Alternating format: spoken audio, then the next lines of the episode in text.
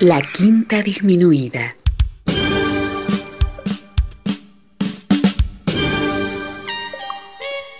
Jazz desde la ciudad más cercana al cielo.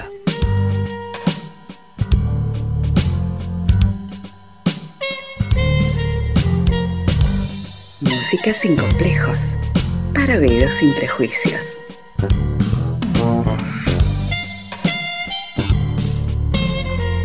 Una producción de Nicolás Peña.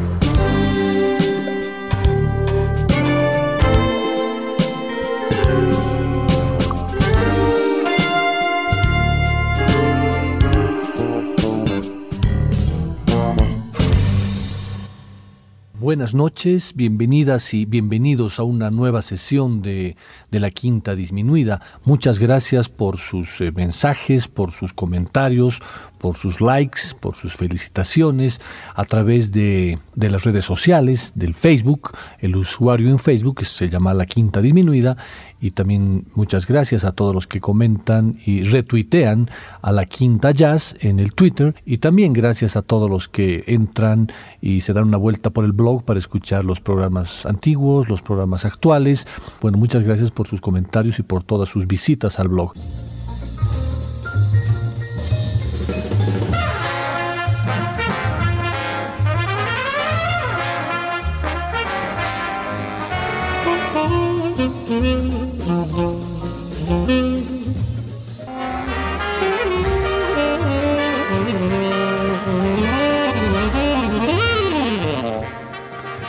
Y para esta sesión quiero compartir con ustedes un programa en el que escucharemos temas que músicos de jazz le dedicaron a su esposa, a su pareja, a su compañera, a su musa, a su amor y demás. Y ese tema compuesto especialmente para esa mujer amada lo titularon con el mismo nombre de la persona. En muchos casos, algunos músicos tuvieron más de una mujer amada y seguramente la segunda, tercera o cuarta pareja, con el antecedente del tema dedicado a la primera, le pidieron románticamente, amor, ¿me compones un tema dedicado especialmente para mí?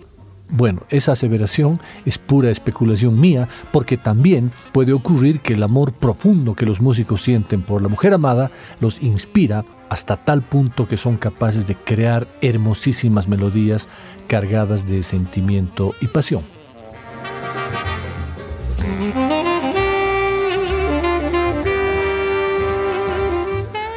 Y vamos a comenzar con un gran músico que en 1962 formó parte de la banda de Mongo Santa María, luego en el 64 formó parte de, del grupo de Blue Mitchell, por esos mismos años también grabó con Cal Jader, con Hubert Laws, Harry Mann y Sonny Stitt, entre muchos otros.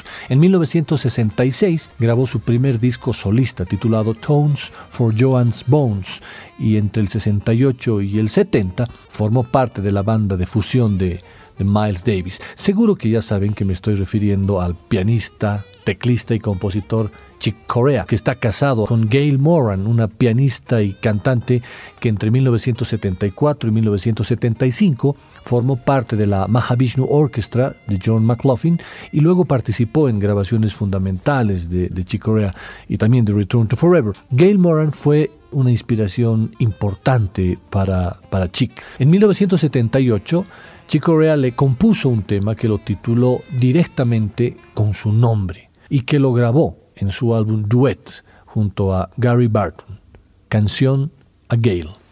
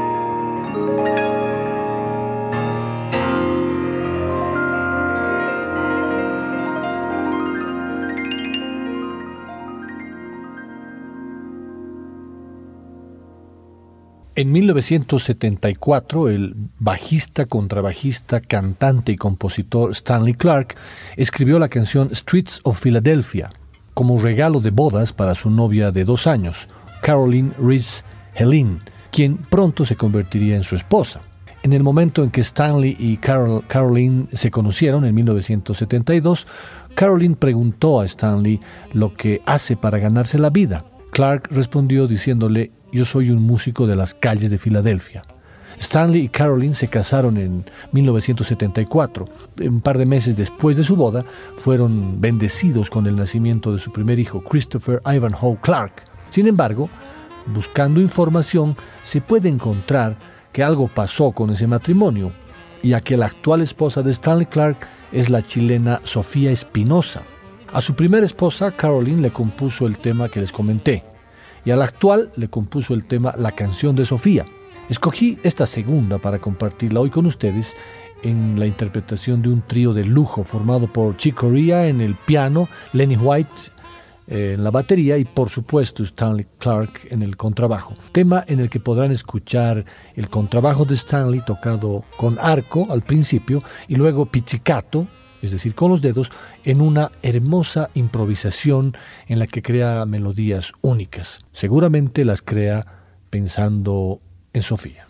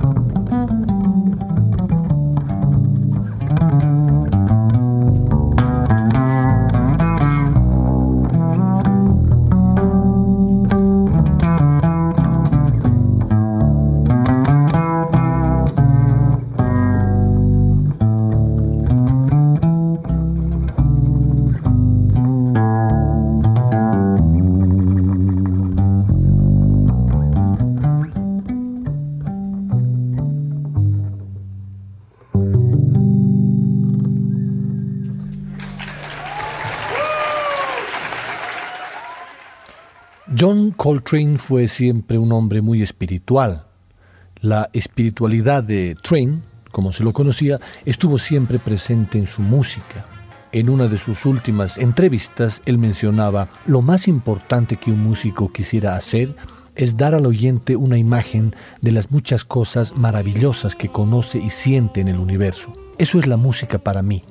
Sencillamente una posibilidad entre otras muchas de manifestar que vivimos en un mundo formidable y magnífico que recibimos como regalo.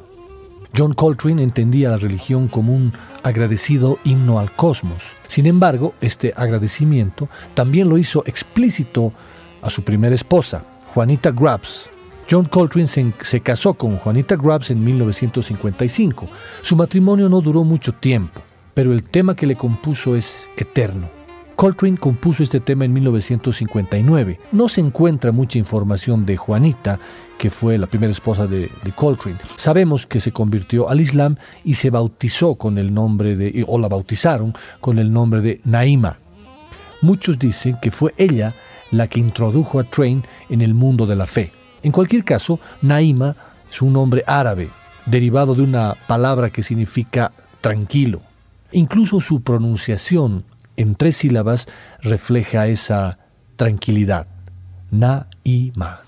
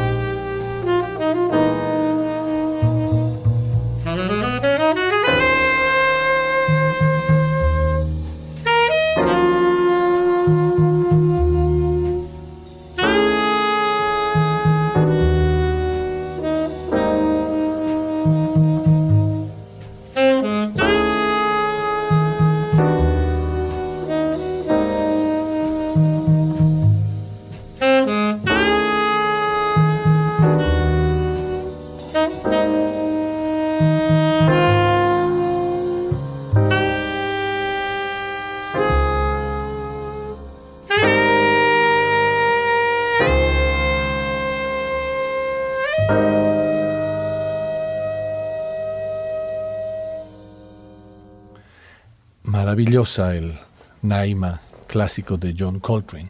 Eh, de todas las historias de grandes genios de la música, como el que escuchamos Coltrane, pero de genios que no son capaces de administrar las más básicas circunstancias de la vida, posiblemente la larga historia de amor de Thelonious Monk con su esposa Nellie Smith sea la más famosa y conocida. Monk, excéntrico socialmente y de movimientos torpes, dependía absolutamente de la compañía y de la ayuda de Nellie para interactuar en el mundo material. En 1957 Monk escribió una de sus más bellas baladas para ella, Crepúsculo con Nelly, mientras que la señora Monk estaba siendo operada por un trastorno de la tiroides. Ese momento de temor hizo que Monk compusiera este tema Crepúsculo con Nelly. Nelly Smith nació en 1921 en, en Florida. Ella y su familia se trasladaron a Nueva York a principios a principios de su vida, primero en Brooklyn y luego a San Juan Hill en Manhattan, al oeste de Lincoln Center, donde vivía la familia de Monk. Cuando tenía alrededor de 14 años conoció a Thelonious, que era tres años mayor que ella. La pareja vivió junta desde 1947 hasta la muerte de Monk en 1982. Ella le proporcionó todo el apoyo emocional e incluso financiero trabajando como costurera en una fábrica y elaborando esporádicamente ropa para su, para su marido y para los amigos de este. Ella nunca llegó a ser realmente una manager como tal, sino que recibía el dinero de los promotores y músicos por los contratos de su esposo, compraba los pasajes de avión para las giras e incluso ayudaba a Thelonious a vestirse. La película documental de 1988, Straight No Chaser, muestra la prueba de su devoción mutua, en la que Nelly guiaba y acompañaba a su esposo a través de aeropuertos y hoteles. Nelly era una mujer pequeña, delicada y sensible, que contrastaba con el aspecto de oso gigante que tenía Thelonious Monk. Nunca fue entrevistada acerca de su relación con su esposo, manteniendo siempre su vida doméstica en la más absoluta privacidad.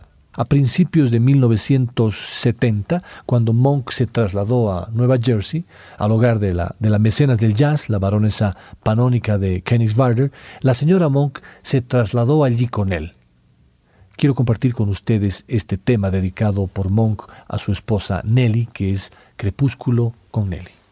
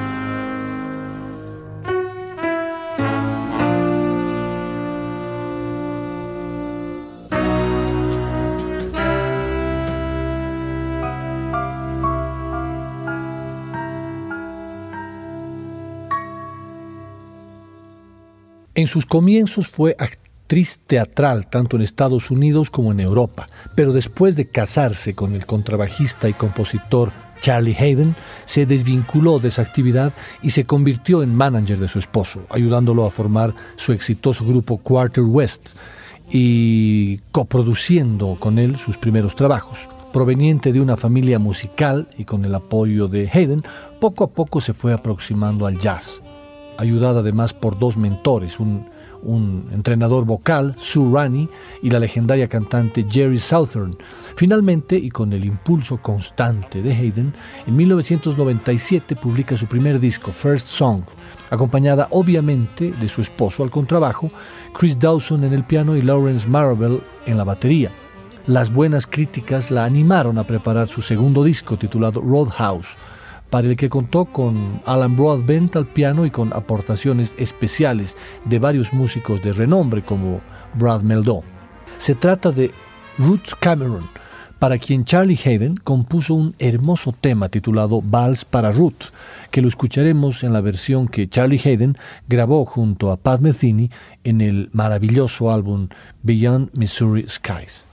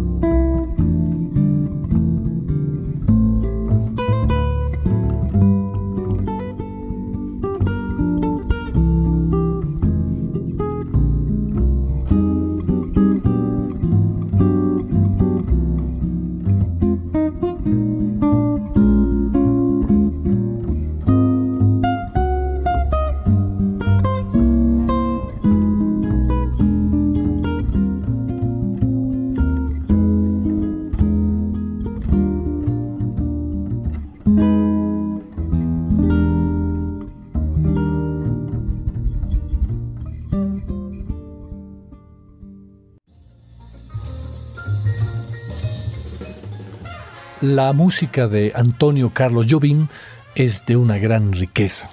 Está llena de acordes extraños, de acordes simples, de melodías que no encajan con la armonía, de melodías que son muy fáciles de cantar y son el reflejo de un hombre como Tom Jobim, suave por fuera, acelerado por dentro. El joven Antonio Carlos había decidido tan temprano como a los 18 años ser músico profesional para abrirse camino, empezó a trabajar en, muchos, lugares. En 1946 ya estaba tocando en las boats de, Río de Janeiro, mientras sus clases en la Escuela de Arquitectura entraban en un, en un limbo del que jamás salieron. A los 22 años, en 1949, se casó con su novia Teresa, con la que tuvieron dos hijos. Los desafíos cotidianos los resolvía como orquestador en el sello Continental. La vida no, no era fácil, aunque logró grabar un disco y situar una de sus creaciones, Teresa da Praia. Entre los éxitos de radio en esos días que no había televisión, ese tema se había convertido de alguna forma en un, en un tema que sonaba en una especie de mini éxito. Y ese tema lo dedicó a su esposa Teresa. Pero en el año 1970 le volvió a dedicar otro hermoso tema que además era el tema que arrancaba con su conocido disco Wave. Teresa My Love es un delicioso platillo cocinado a fuego lento con susurros, con líneas de trombón alargadas, contrapuntos de fliscorno, delicados toques de, del piano y acordes de guitarra que flotan en la brisa de la tarde. Comienza íntimo y termina con una cercanía que es casi incómodamente sensual, incluso para la bossa nova.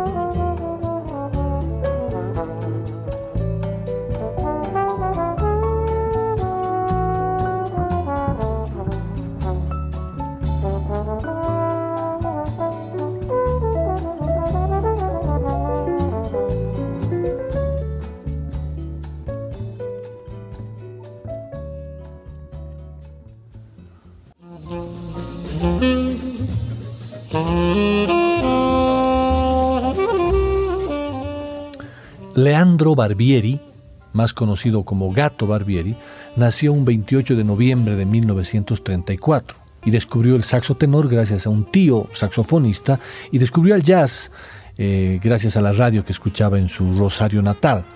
Comienza tocando el requinto, una especie de clarinete pequeño. Durante cinco años toma clases particulares de clarinete en Buenos Aires, aunque también se interesa por el saxo alto y la composición. En 1955 toca en la orquesta de Lalo Schifrin y se enamora y adopta el saxo tenor.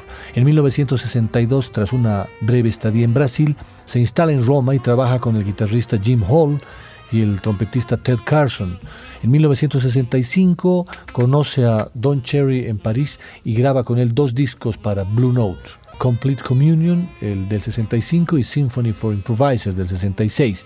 Graba por primera vez bajo su nombre en 1967 dos discos, In Search of the Mystery y Obsession. Colabora luego con Carla Blee y con Charlie Hayden en la Liberation Orchestra. Sus dúos con Dollar Brand del 68 le dan a su música un giro decisivo hacia sus raíces sudamericanas y más ampliamente hacia las músicas del tercer mundo. Dirige numerosos grupos en los que intervienen entre otros Joe Beck, John Abercrombie, Stanley Clark, Ron Carter, Lenny White, Roy Haynes y Ayrton Moreira. A pesar de su triunfo en el Festival de Montreux con El Pampero, y de su celebrada participación en la banda sonora de la película El último tango en París de Bernardo Bertolucci, Gato Barbieri acentúa desde 1973 las referencias a sus raíces y se rodea de músicos sudamericanos. Luego su trabajo asume moldes algo más comerciales y se aleja un poquito del jazz en beneficio de un público más amplio y de seguramente mejores ingresos. Receptor de la influencia coltraniana, y a la vez marcado por su fructífera colaboración con el trompetista Don Cherry, Gato Barbieri se sitúa en el meollo de la problemática creada por la evolución del free jazz durante los años 60. En 1994, su primera esposa, era también su manager, Michelle, de 35 años, fue diagnosticada con una enfermedad degenerativa, un cáncer. Por primera vez en su carrera, el saxofonista dejó su saxo y se alejó del mundo completamente. Yo no quería saber nada de la música, dice con un, decía con un dejo de tristeza. Trasladó a su casa todo el fuego y la ternura de su música para convertirse en el enfermero de su esposa. Después de 10 años, Michelle falleció y gracias a, a otros amigos músicos, Gato volvió nuevamente a tocar en conciertos y a grabar. Pero este tema es un tema que le dedicó a, su esposa en vida, porque es un tema que lo grabó cuando estaba viva, que lo vamos a escuchar, se llama She is Michelle y corresponde al gran saxofonista argentino Rosarino Gato Barbieri.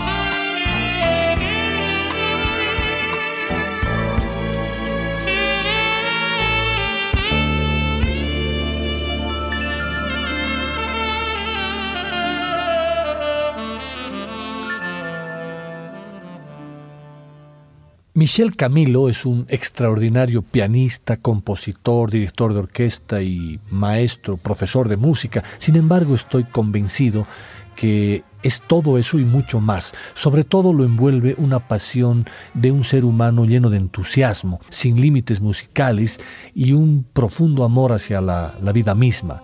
La sensibilidad y virtuosismo de Camilo han tendido puentes entre el jazz, la música clásica y la música popular de todo el mundo.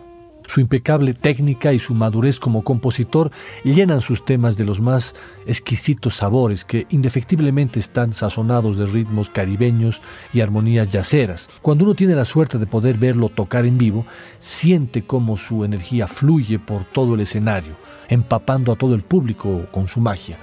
Michel Camilo en varios de sus discos compone o más bien escribe temas, unas especies de suite que les denomina suite Sandrine Suite Sandrine 1, Sandrine 2, creo que ya tiene hasta la Suite Sandrine 7. Y cuando uno investiga un poquito, se da cuenta que Sandrine es el nombre cariñoso que le dice a su esposa, Sandra. Entonces eh, estaba listo para escoger una de las suites que son hermosas, cada una más linda que la otra. Sin embargo, hay un tema que titula Sandra's Serenade, obviamente dedicado a Sandra, su esposa, su compañera, su musa, y su manager que le ordena todas las cosas para que pueda él brindarnos toda la magia que nos brinda. Esto es Sandra's Serenade.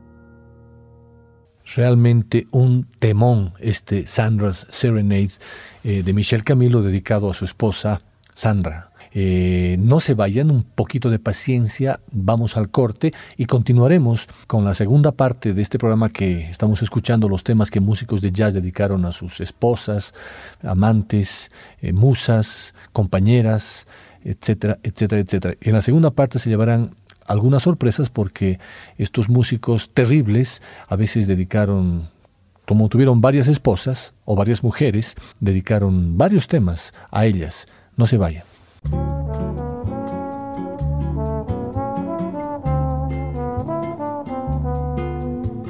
Después del corte, volverá el swing de la quinta disminuida.